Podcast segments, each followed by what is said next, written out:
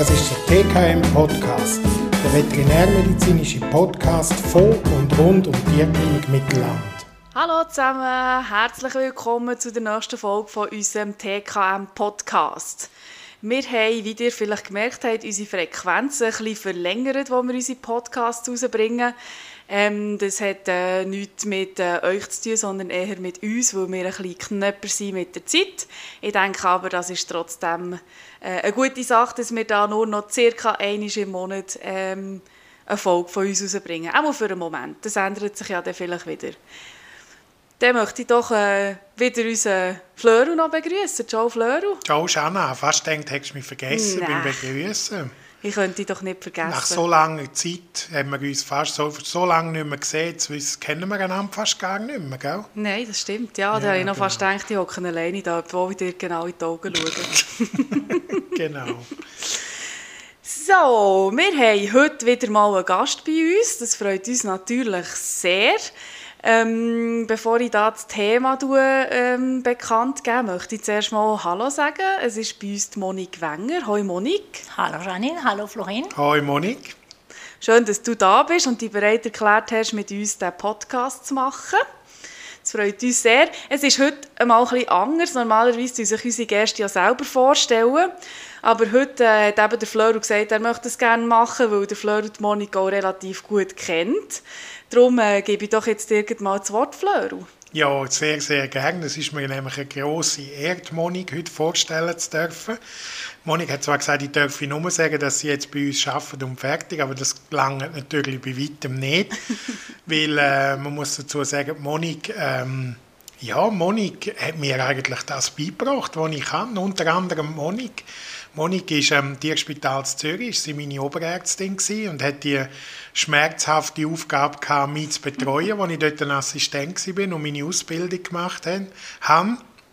Ähm, und damit ähm, haben wir schon einen kleinen Teil von ihrem Lebenslauf oder vom beruflichen Lebenslauf. Also Monik hat nach dem Studium zuerst einen Diss gemacht ähm, in der Virologie, gell? Genau ähm, und ist dann äh, irgendwann im Tierspital in Zürich gelandet, hat dort eine Ausbildung gemacht ähm, oder eine Spezialisierung in innerer Medizin, wo sie dann auch abgeschlossen hat äh, mit dem Diplomate-Titel. Ähm, und in dieser Zeit hat sie eben dann die Aufgabe gehabt, mit, mitzubetreuen Nachher ist Monik in Privatwirtschaft, ist in verschiedenen privaten Kliniken gewesen, Überweisungszentren und äh, nachdem ich jahrelang gearbeitet habe und, und, und äh, sie bezirzt habe, ist sie jetzt endlich seit Anfangsjahr, gell? Ja, genau. Ist sie äh, bei uns tätig äh, als Spezialistin in der inneren Medizin ähm, sie ist natürlich eine riesige Bereicherung ähm, für, unsere, für unsere innere Medizin, sehr eine grosse Entlastung.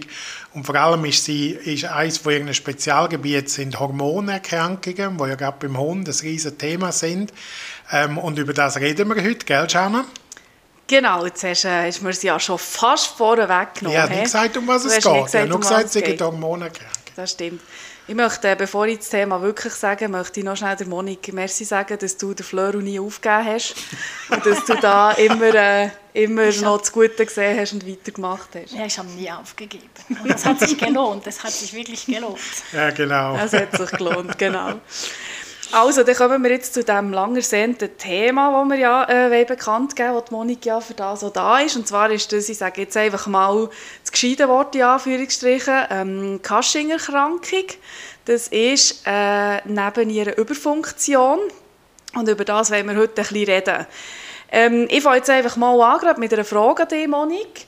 Ähm, wenn wir jetzt... Äh, echt daheim einen Hunger hat und ähm, bei dem verändert sich etwas, das in Richtung von, dem, von dieser Cushing-Erkrankung geht. Was ist so das, was man daheim als Besitzer als erstes ein bisschen erkennen kann, um, um überhaupt auf die Idee kommen, in die Klinik zu kommen und das abzuklären? Also das sind verschiedene Sachen. Häufig merkt man, dass plötzlich der Hund wirklich sehr gut anfängt zu trinken, vielleicht zu viel trinken, zu viel auch Hahn absetzt, ähm, dass der Appetit vielleicht schon von vorne schon gut war, aber noch besser wird. Das sind sicher häufige Sachen, die die Besitzer berichten. Zum Teil berichten sie auch, dass die Hunde auch ein bisschen wie lustlos oder energielos, die wollen nicht mehr so mit Freude spazieren gehen. Und bei gewissen Rassen merken auch äh, die Leute, dass die, das Haar oder die Haarfarbe oder die, die Dichte der Haare sich dann verändert. Und das sind die häufigsten Gründe. Okay, und ähm, wenn jetzt du sagst, eben, sie fressen dann nachher auch mehr, ist das dann auch so ein bisschen ähm, im Zusammenhang mit einer Gewichtszunahme vielleicht auch, oder ist das eher nicht so, kommt es nicht so häufig vor? Mal, das wäre schon, dass sie, also oder beim Gewicht gleichbleibend, äh, Gewichtszunahme ein bisschen, was auffallen kann, ist, dass sie es, das Hängebüchli, das ist das Typische, was man bei der Hormonerkrankung berichtet, so dieses Hängebauch ein bisschen anzunehmend. Hängebuch ist ein schöner Ausdruck. Mir, mir fällt gerade auf, wenn ich dir zuhöre, ich habe immer Appetit, Hängebuch, ich saufe gerne eins, müde bin ich auch die ganze Zeit. Also, Hecheln? Vielleicht sollte ich mal, nein, Hecheln ist weniger das Thema. Vielleicht sollte ich mal zu dir zur Abklärung kommen. Wie ist es mit dem Haarverlust? der, der hält sich noch in Grenzen. nein, Spaß beiseite. Ja gut, dann fahren wir doch weiter he? mit, der, mit der Erkrankung. Aber jetzt hast du gesagt, ich glaube, wenn ich richtig verstanden habe, so ein bisschen das mehr fressen, mehr trinken, mehr bisseln, das ist so ein bisschen, so ein bisschen also das Typische. Und ähm, gibt es irgendwie eine einfache Erklärung, ähm, die nicht allzu kompliziert tönt, wo, wo das würde erklären, wieso das, das passiert? Also das passiert, weil der Körper also ein normaler Körper produziert sowieso Cortison immer. Aber mit dieser Erkrankung fängt der Körper an, zu viel Cortisol zu, zu produzieren. Und das führt nachher über verschiedene Mechanismen, die extrem komplex sind. Cortison hat x Einflüsse eigentlich im Körper, überall zum eben vermehrtes Trinken, vermehrtes Urinieren, Appetit steigen, also alle diese, diese Symptome, die sich auch zum Teil im, im in der Haut oder im Haarverlust oder Haarfarbe äußern. Und schwierig ist vielleicht auch, wenn ich das gerade sagen darf, sind die, was gibt es sonst für Erkrankungen? Natürlich, die sind häufig mittelalten bis alten Hunden. Cushing ist sehr selten beim jungen Hund, aber da kommen Sachen wie, ist es vielleicht die Niere oder ist es vielleicht Zuckerkrankheit? Das sind Sachen, die ähnliche Symptome verursachen können. Und äh, okay, das ist schon mal ähm, gut zu wissen, oder? dass es noch andere äh, Krankheiten gibt, die eben ähnlich aussehen können. Also es ist ja dann wahrscheinlich so ein kleiner, ähm, ja, man geht dann ein bisschen suchen, also man muss ja irgendwie überhaupt herausfinden, was, ähm, was es jetzt überhaupt für eine Krankheit ist. Was gibt es denn da für, für äh, Möglichkeiten, wenn die Leute mit dem Hunger in die Klinik kommen, um dann überhaupt herauszufinden, in welche Richtung es geht. Ob es wirklich die Nebennieren ist oder ob es etwas anderes ist. Also gibt's, das Erste für uns ist ähm, das Aussehen vom, vom Hund. Es gibt vielleicht nicht bei großen Hunden, aber die kleinen Hunde, die da häufig haben, dieses typisches Erscheinungsbild, sage ich mal jetzt, vor dem Hund mit Cushing. Das heißt, die haben vielleicht eben dieses Hängebuch, da werden sie kahl auf der Seite, links und rechts symmetrisch. Äh, vielleicht wird die, da, die Haut ein bisschen dünn, eine andere Farbe. Das sind schon Sachen, die für den Tierarzt sehr, für, ich sage mal, verdächtig sind. Und nachher irgendwann muss man eben zum unterscheiden, hat er vielleicht Zuckerkrankheit, hat er Nierenproblem, irgendwann muss man Blut nehmen. Und dann gibt es auch im Blutbild hin, keine Beweise, aber Hinweise dafür. Häufig haben wir erhöhte zum Beispiel Leberwerte. Ähm, und ähm, das wäre dann etwas, was man erwartet bei, bei, bei Cushing-Patienten. Und wenn man so viel wie Puzzleteile zusammenbringt. Das Aussehen vom Hund ist verdächtig, Blut, das Blutbild, gewisse Sachen sind verdächtig. Da muss man wirklich da ein spezifisches Test oder mehrere manchmal kombinieren, manchmal sind sie nicht so eindeutig. Diese gezielt diese Hormone abklären. Und das gibt es verschiedene Tests. Der eine ist, wo man schaut, wie soll ich das gerade so genau erklären? Ja, du, wenn du gerade äh, so im Flow bist, dann darfst du gerne weiter erklären, ja? Also das eine, wo ich, wenn, wenn, wirklich, wenn ich denke, es ist sehr, sehr verdächtig, dass dieser Hund diese Krankheit hat, versucht man wie, zu schauen, wie tut der Körper auf einen externen Einfluss von Cortison seine eigene Produktion bremsen. Also das ist, was ein normaler Körper machen müsste. Er merkt, oh, jetzt habe ich plötzlich so viel Cortison, da muss ich meine eigene Produktion bremsen. Und da gibt es so Richtlinien, man weiß, wenn man so und so viel Cortison gibt, wie viel muss ein gesunder Hund seine eigene Produktion bremsen. Und damit macht man das. Das ist ein Test, das... Äh, es gibt verschiedene Protokolle. Das Typische ist, dass man, man braucht wie acht Stunden lang geht der Test, aber man beschäftigt sich mit dem nur am Anfang, nach vier Stunden eine Blutentnahme und nach acht Stunden eine zweite Blutentnahme. Dann schaut man einfach die Resultate an und dann häufig reicht es, um die Diagnose zu stellen. Vielleicht, wenn ich da schnell zwischenfrage, du hast ja gesagt, es gibt verschiedene Tests und, und ähm, wenn, man, wenn man so im Internet nachliest, was gibt es für Tests und so weiter, gibt es ja ganze Haufen, die man kann machen kann. Und du hast jetzt äh, einen Test beschrieben, der acht Stunden geht, äh, das ist der Low-Dose Dexamethason-Hem-Test. Wie ist das? Gibt es denn einen, äh, einen zuverlässigen Test oder braucht es denn alle Tests oder was empfiehlst du dort? Ähm, ich denke, bei Hormonen ist es allgemein, nicht nur Cushing, sondern alle viele Hormontests, die sind nie hundertprozentig. Auch der, dieses Low-Dose Dexamethason-Hemd-Test ist nicht hundertprozentig. Es ist für mich einfach der beste Test und der Test der Wahl, wenn ich denke, das ist das. Manchmal ist das Resultat aber nicht so eindeutig. Und entweder man wiederholt es dann oder man kombiniert es mit anderen Tests, zum Beispiel ein Stimulationstest, wo man dann genau das Gegenteil hat. Man schaut, wie, tut, wie stark kann der Körper seine eigene Produktion pushen. Und das wäre dieses ACTA-Stimulationstest. Für mich ist das nicht mein erster Test der Wahl, weil das, man weiß, dass eine relativ hohe Prozentzahl von Hunden mit Cushing haben nicht das erwartete Resultat. Deswegen ist es nicht, aber wenn ich im ersten Test ein komisches Resultat, dann würde ich das vielleicht mit dem ergänzen oder aber man kann auch im Urin messen, wie viel Cortison ausgeschieden wird. Das würde ich auch kombinieren. Mhm. Oder je nach, sorry. Nein, nein.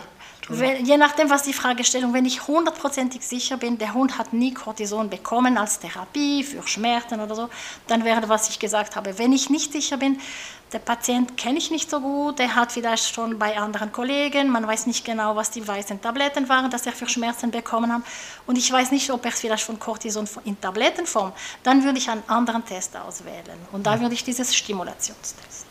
Okay, also das heißt, wenn, wenn, du, wenn ich jetzt äh, mit meinem Hund zu dir komme und ich bin überzeugt davon, den Cushing, du bist auch überzeugt davon, von dem, wie er aussieht und so weiter, dann hast du die Möglichkeit, mehrere Tests zusammen zu machen und so die Wahrscheinlichkeit zu erhöhen.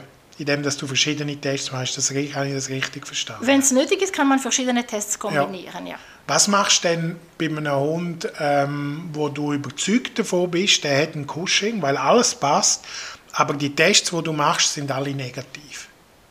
Dann würde ich ergänzend zuerst mit bildgebende Diagnose. Ich würde zum Beispiel versuchen, die Nebennieren kann man häufig gut mit Ultraschall darstellen. Und dann hat man gute Größenordnung, wie groß sollten die normalen Nebennieren sein. Das ist, man muss aufpassen, das ist nicht ein Funktionstest. Das sagt mir nur, wie groß sind die Nebennieren. Ob sie funktionieren oder nicht, das weiß ich nicht. Ja. Ich, ich hatte noch eine Frage, noch übergebe dir wieder, Janine. Mach nochmal. Wir reden ja immer jetzt von Nebennieren. Kannst du mal erklären, was, was ist denn das Nebennieren? Wo sind die und für was sind die da? Oder ist das ein Teil von der Niere oder was bedeutet Nebennieren? Das heißt nur neben der Niere. Die haben mit der Niere gar nichts zu tun.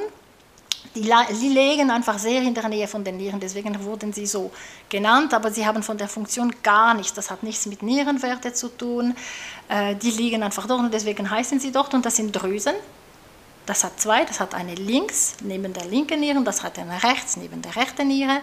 Die haben beide zusammen dieselbe Funktion, sie ergänzen sich und die sind, wie, sie sind sehr komplex aufgebaut, aber es gibt eine Nebennierenrinde und davon reden wir heute, von dieser Nebennierenrinde. Und da gibt es auch eine Nebennierenmark, wo wir heute gar nicht ansprechen werden, die völlig andere Hormone, die tut wirklich andere, das heißt mit, mit Adrenalin, mit, also diese Stresshormone. Die können auch erkranken, aber das macht überhaupt nicht dieselben Symptome. Okay, und, und was, wie, wie groß sind die? Also sieht man die? Oder wie, wie?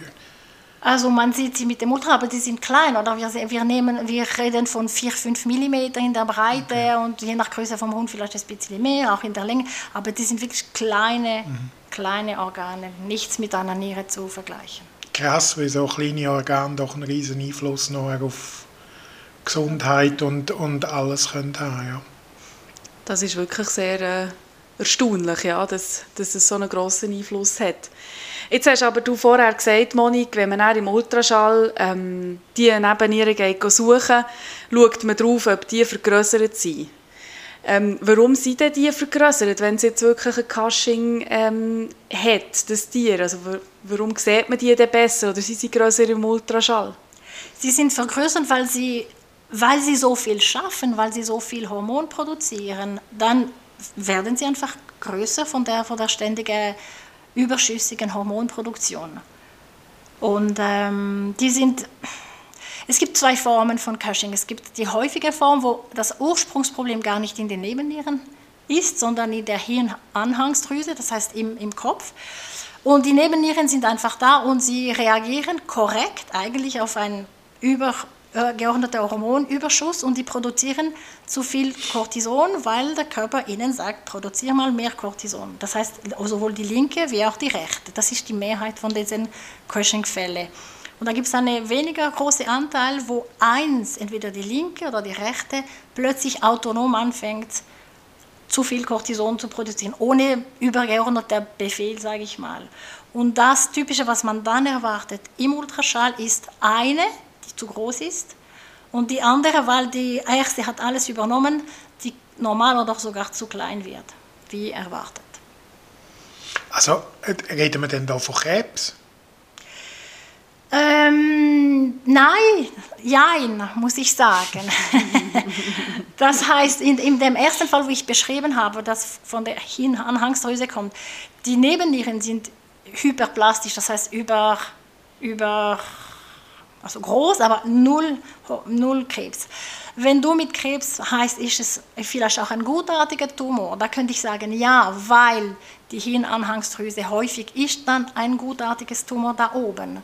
Aber die Nebennieren selber ist nicht entartet. Mhm. Die zweite Form, wo ich beschrieben habe, die seltener ist, das kann man schon sagen, ja, das ist häufig jetzt Richtung Krebs, gut oder bösartig. Mhm.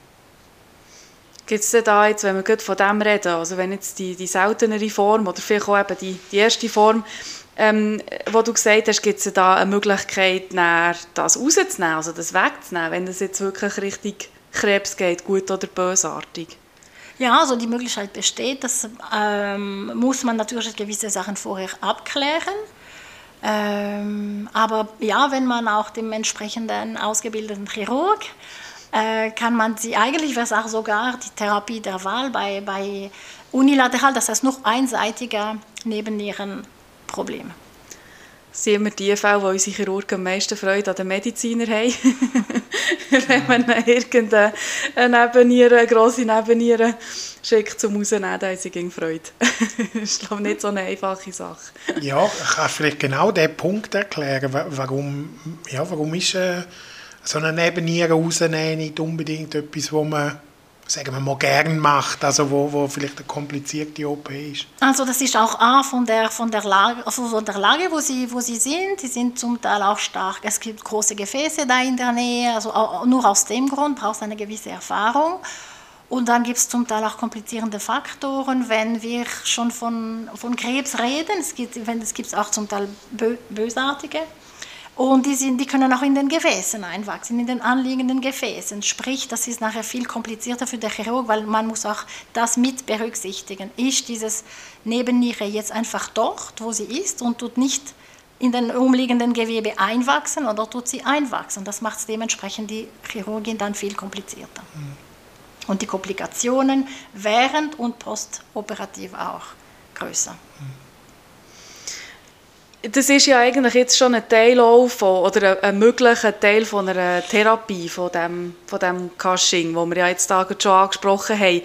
Ähm, es geht ja ähm, aber auch noch, sagen wir mal, eine einfachere Therapie als jetzt das, also wenn es ja nicht unbedingt muss sein, dann wollen wir das nicht operieren. Ähm, was gibt es noch für Möglichkeiten? Wie kann man das behandeln? Ist das einfach zu behandeln oder ist es eher etwas schwieriger, in den Griff zu bekommen? Wie ist das so mit der Therapie? Also es gibt eine, ein Medikament, es gibt ein einziges Medikament, was registriert ist für, äh, für diese Therapie. Und äh, wir haben sehr gute Erfolge. Man muss aber sagen, das ist nicht eine Therapie, wie man sich das vorstellt, wie zum Beispiel Antibiotika. Man gibt es zwei Wochen und dann ist es fertig. Das ist eine lebenslange Therapie, wo wirklich das Ziel der Therapie ist wirklich, dass die Symptome völlig sich normalisieren, wieder normales Trinken, normalen Appetit, Normalisierung vom Haarkleid, von der Haut.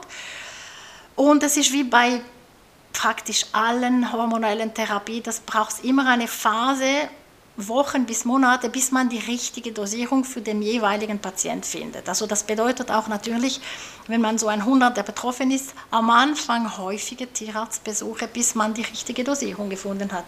Die Idee ist, dass, dass man weder zu wenig gibt, aber dass man auch nicht zu viel gibt, weil da haben sie auch wieder Komplikationen. Aber das funktioniert sehr gut und vor allem die meisten Patienten haben dieses Problem nicht von der Nebennieren primär, sondern von der Hirnanhangsdrüse. Und, ähm, und deswegen wäre eine Operation eigentlich von der Nebenniere nicht sehr indiziert in diesen Fällen. Und deswegen die meisten Patienten mit, äh, mit diesem Medikament lebenslang. Bestrahlen, Chemotherapie, gibt es dort auch Möglichkeiten? Bestrahlen, das ist ein guter Punkt. Das ist sogar, was man empfiehlt, wenn man sieht, dass die, wenn man die Diagnose hat und man weiß, das ist äh, dieses Cushing und man vermutet, dass es von der Hirnanhangsdrüse kommt.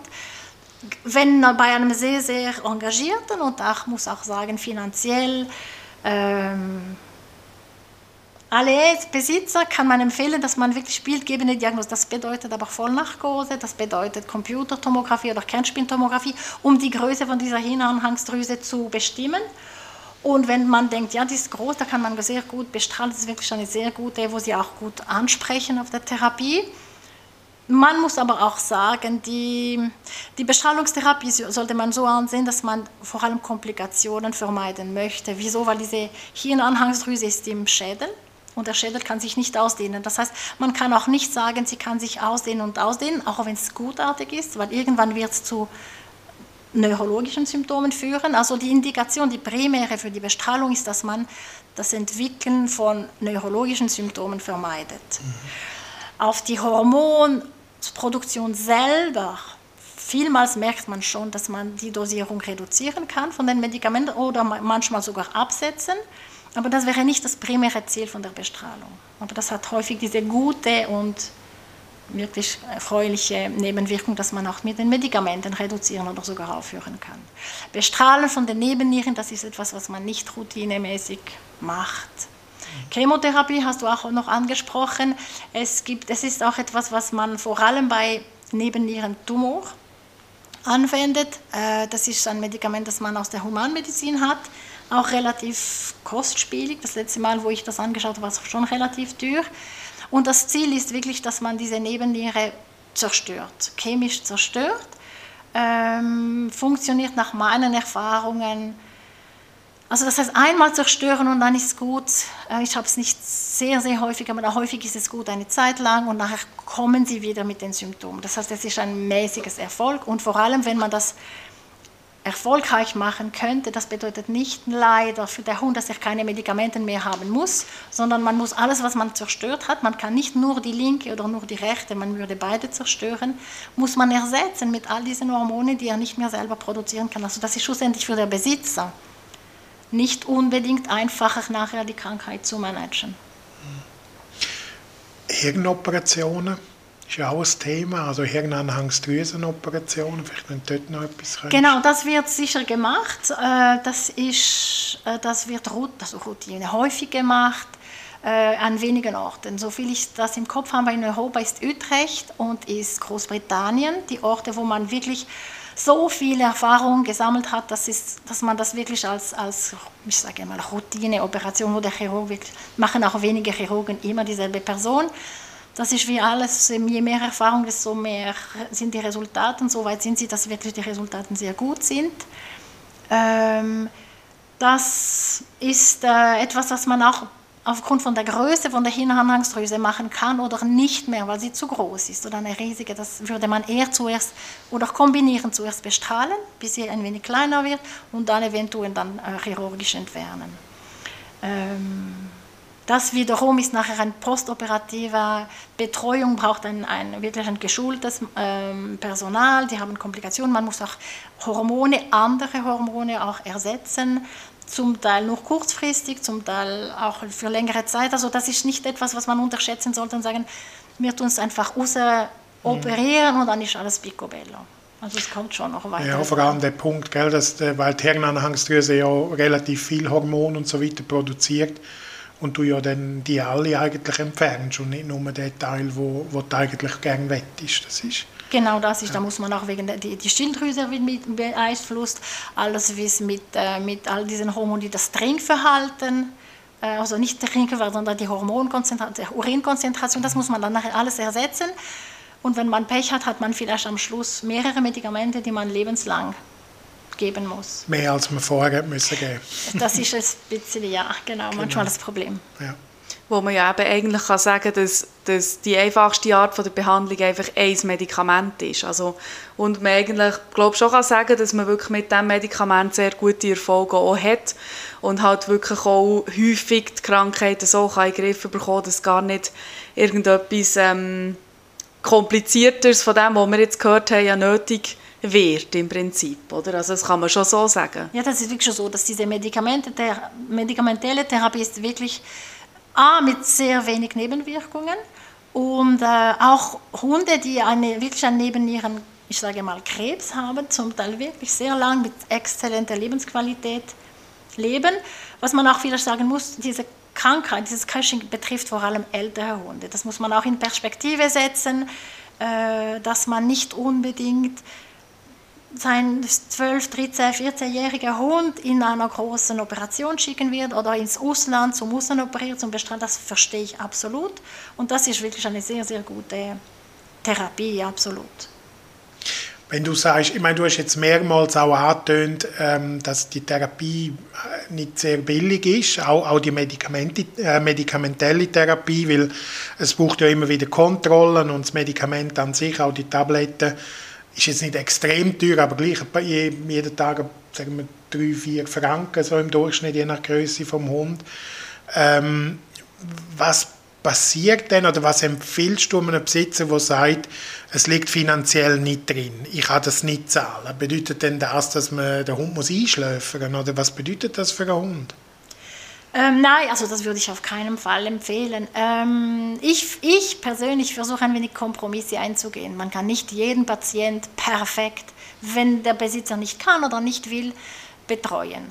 Äh, ich würde vielleicht versuchen zu schauen, ist das wirklich, das Problem ist das Problem wirklich Finanz, das heißt Tabletten liegen gar nicht drin. Und dann natürlich können Sie Komplikationen machen mit einem Caching, aber an sich ist es keine schmerzhafte Erkrankung. Es kann auch sogar Vorteile haben. Das sind alte Hunde, vielleicht haben sie Arthrose, Gelenkprobleme. Cortison ist ein super gutes Schmerzmittel. Also es hat nicht nur Nachteile. Und wenn, es, wenn sie keine Komplikationen machen, dann würde ich auf keinen Fall sagen, jetzt erlösen, einfach mhm. warten und wenn dann irgendwann Komplikationen, dann kann man immer noch darüber reden.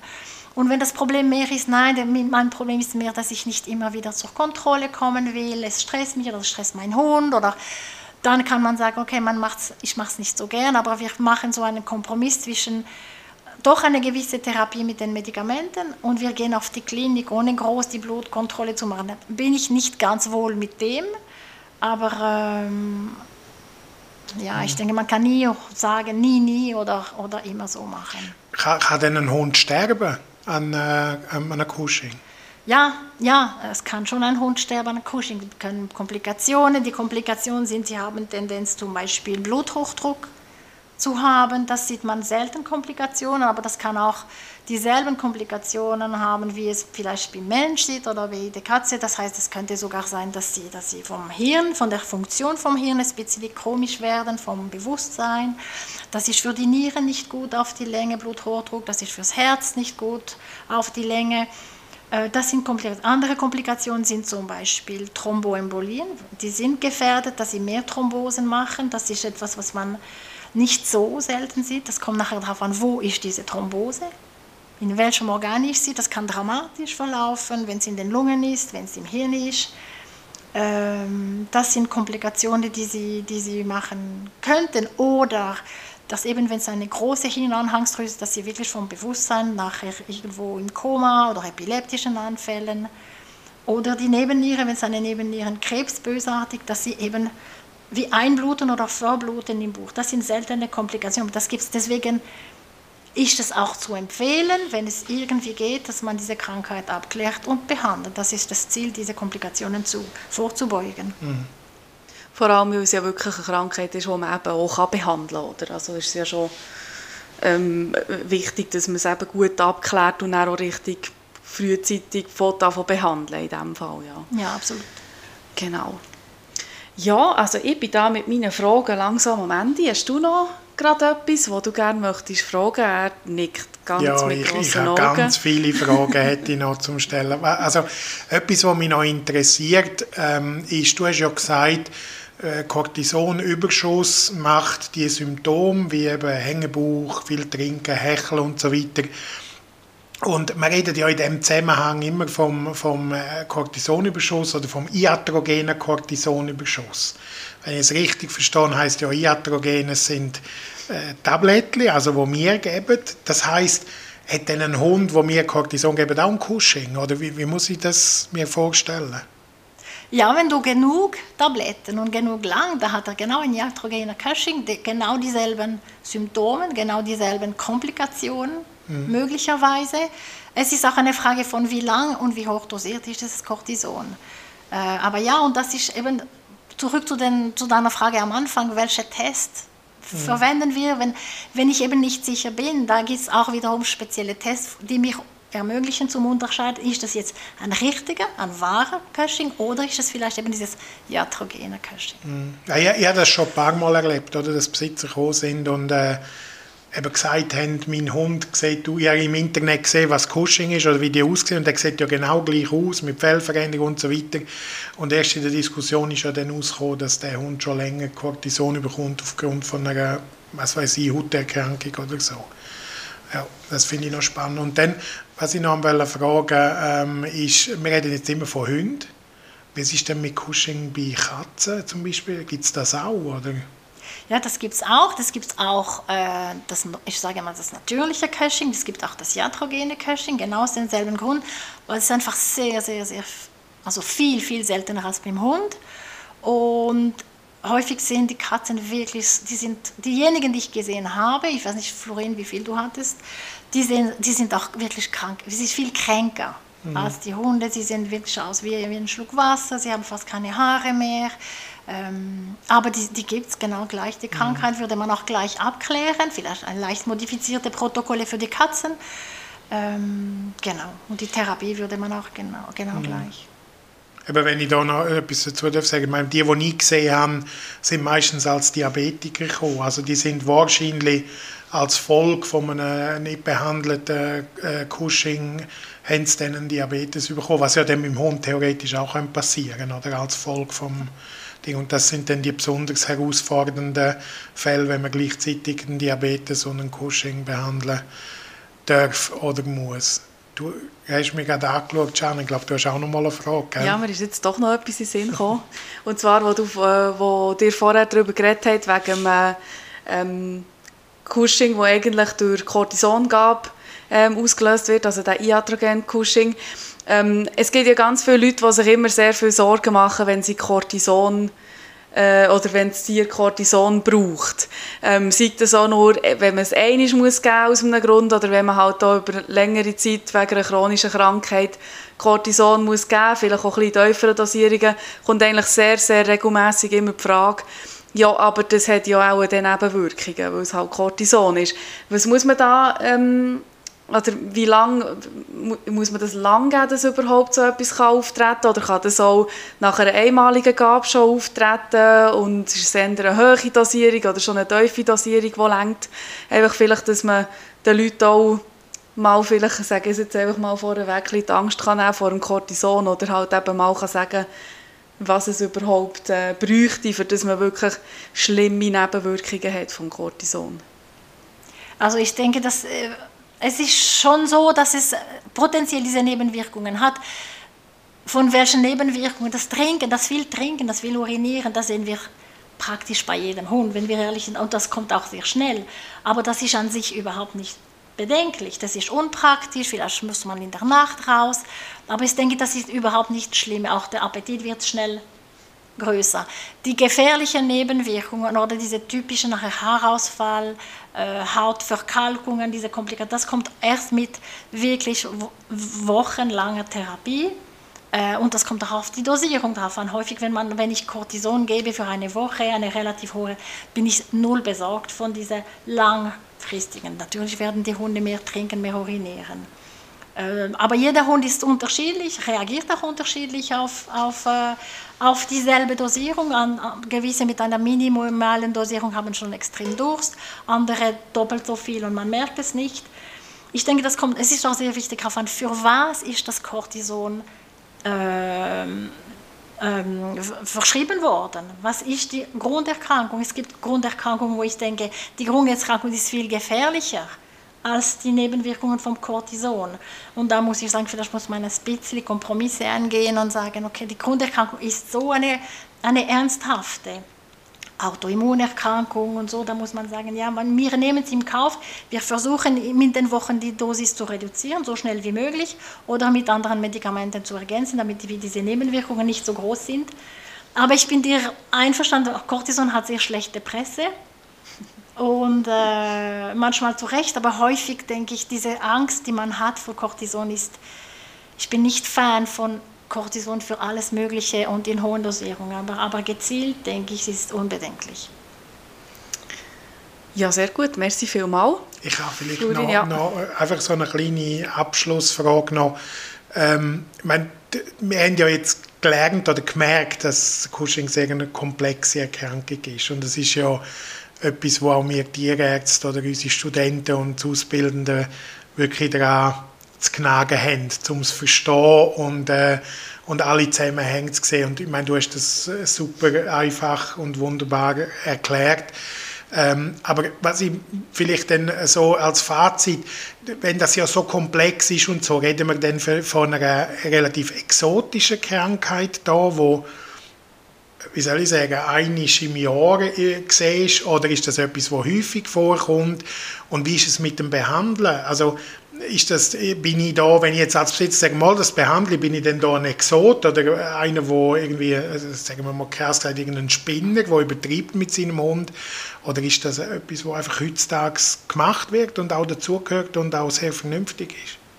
Also zurück zu der Frage, ist es häufig, das ist die, für mich die, die häufigste Hormonerkrankung beim Hund. Also das ist wirklich häufig, sehen wir wirklich viele. Und ich weiß nicht, wie es bei dir ist, aber ich würde, bei mir sind es praktisch alle Besitzer sind einverstanden mit der Behandlung, finde ja. ich auch absolut vernünftig, mhm. absolut indiziert. Ähm, es ist wirklich eine Kapsel, dass man mit dem Futter gibt. Es, es ist, ich denke, das ist wirklich eine Erkrankung, die kann man wirklich gut und man sollte sie auch behandeln, wenn es irgendwie, wenn es nicht andere Sachen völlig das, äh, dagegen sprechen. Das ist wirklich eine häufige. Und eine Bemerkung hätte ich noch.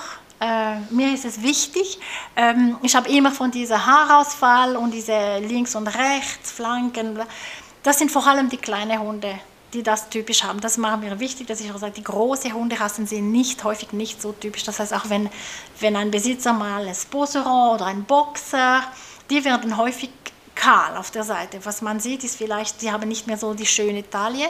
Das Hängebuch haben sie häufig nicht typisch. Die sind viel weniger klinisch typisch. Mhm. Die sind subtiler zum, zum Diagnostizieren. Das ist wirklich, das war mir wichtig.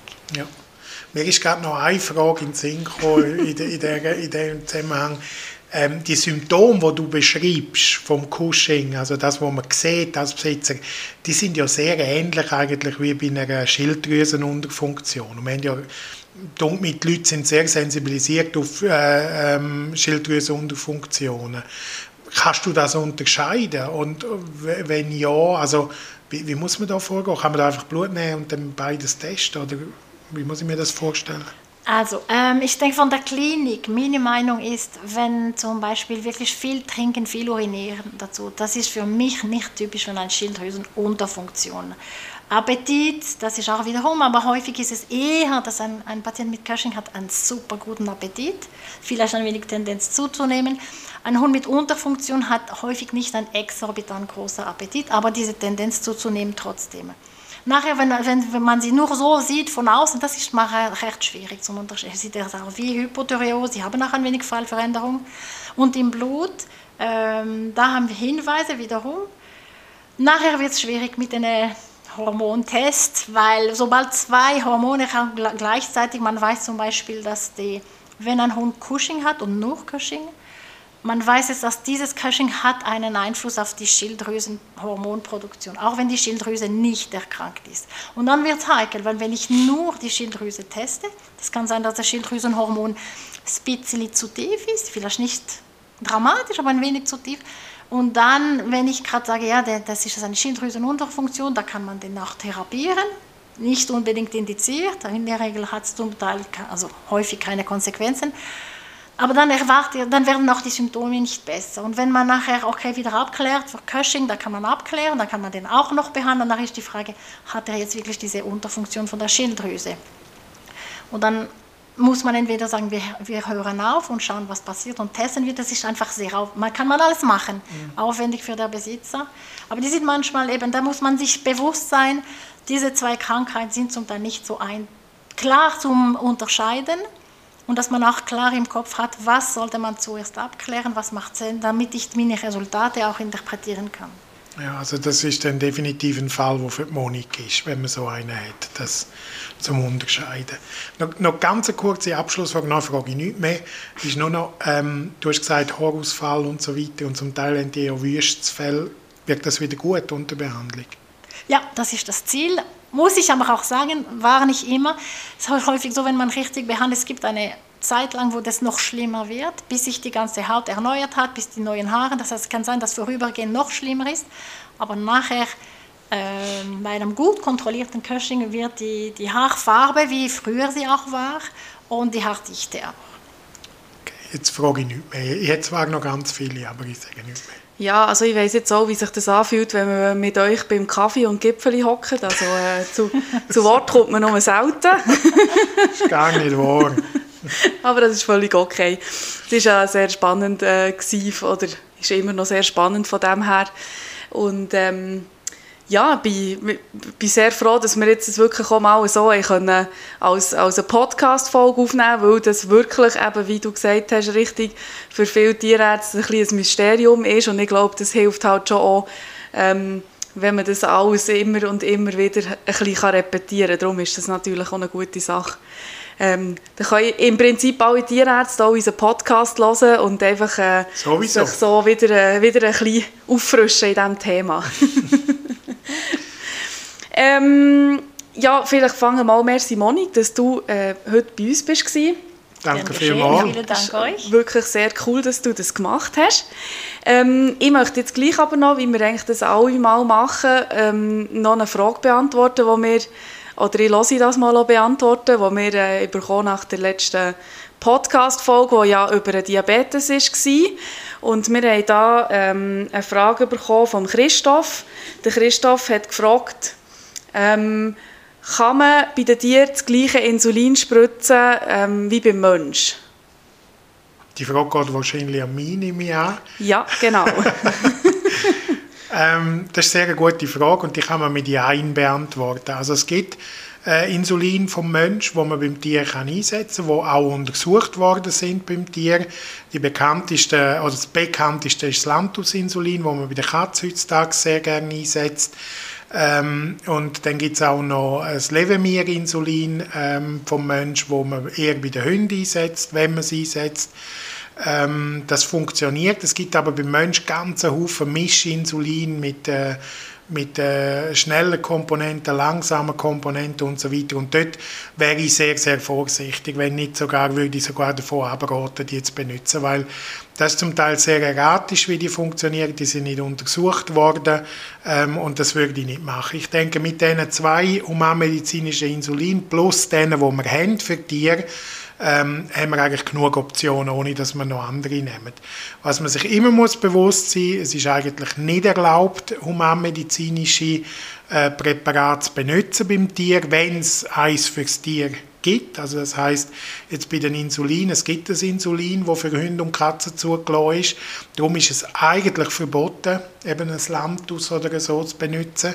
Man muss dann wirklich begründen und eigentlich eine Bewilligung einholen, dass man das für das Tier äh, benutzt. Das kann sein, dass eben das Tier die, das andere nicht, äh, nicht vertreibt oder was auch immer. Aber das muss man sich eigentlich bewusst sein. Also lange Rede, kurzer Sinn. Ja, es gibt ein paar, wo man brauchen kann, aber nicht alle. Okay, super. Und immer nur in Rücksprache mit dem Tierarzt. Das, das ist, äh, das ist klar. Ja, merci vielmals für die Antwort. Ich hoffe, der Christoph ist mit dem einverstanden. Und äh, es ist für ihn so klar. Monik, bist du auch einverstanden mit der Antwort? Absolut einverstanden. Sehr gut. ja, man muss fragen, oder? Er hat ja alles von dir gelernt, ja, Absolut. Sie, nein, nein, nein, sie nein, nein, nein, Diabetes hat er nicht von mir. Sie, wird, sie, wird, äh, sie wird mich dann korrigieren, wenn wir dann äh, die Aufnahme abgeschaltet wenn haben, wahrscheinlich. Da, okay, das ist gut. Aber der, ähm, das wäre sowieso jetzt der nächste Schritt, oder? Weil äh, wir wahrscheinlich schon wieder überzogen haben, nehme ich an. Aber bei so einem spannenden Thema darf man das auch. Ja, wir haben jetzt überzogen, wir sind jetzt jetzt bei 45 Minuten heute. Aber ich denke, durch das, dass wir jetzt gesagt haben, wir machen vielleicht noch einmal im Monat jetzt, ähm, können wir dafür die einzelnen Folgen ein bisschen länger machen. Und wenn es interessant ist und uns passt, dann passt Dann muss man ja nicht frühzeitig abbrechen. Das ist ein sehr guter Punkt, ja. Also, dann ähm, erzählt weiter, dass wir einen Podcast haben, die, die hören. Ähm, erzählt es euren Freunden, Bekannten, allen möglichen. Sie sollen unseren Podcast hören, wenn es sie interessiert. Ähm, vor allem, wenn ihr auch unseren Podcast cool findet, unbedingt Gute Bewertungen hinterlassen, Sternchen hinterlassen. Wir wollen zum Swiss Podcast Award. das Ziel das ist steht immer noch, noch. mein Ziel. Das Ziel steht noch, ja, genau. Man muss immer hohe Ziele heimleben. Gut, also Monik, dir noch einmal merci vielmal, ähm, dass du bist dabei gewesen heute und dir auch, Flöru, dass du das immer noch mit mir machst. danke schön, macht sehr, sehr viel Spaß mit dir das zu machen und danke Monik, dass du da bist. Merci euch. Also, dann hoffen wir, wir hören uns nächstes Mal wieder, beziehungsweise ihr hört uns nächstes Mal wieder, ähm, wenn wir wieder unsere nächste Folge aufnehmen. Tschüss zusammen. Tschüss, Shana, tschüss, Monik, tschüss zusammen. Tschüss zusammen.